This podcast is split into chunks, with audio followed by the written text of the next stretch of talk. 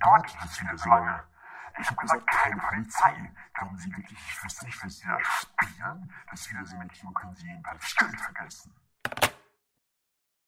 Nach diesem Anruf am Wiesbadener Bowling Green meldet sich der Erpresser nicht mehr telefonisch. Ungewissheit bleibt. Die Presse wird daraufhin eingeschaltet und der Fall wird zur nationalen Tragödie. Eine Belohnung von letztlich 50.000 D-Mark wird ausgeschrieben. Massenhysterien der Bevölkerung. Zahlreiche Meldungen und Vermutungen gehen bei der Polizei ein geht zum Marktplatz, um den Beobachtungen der Menschen nachzugehen.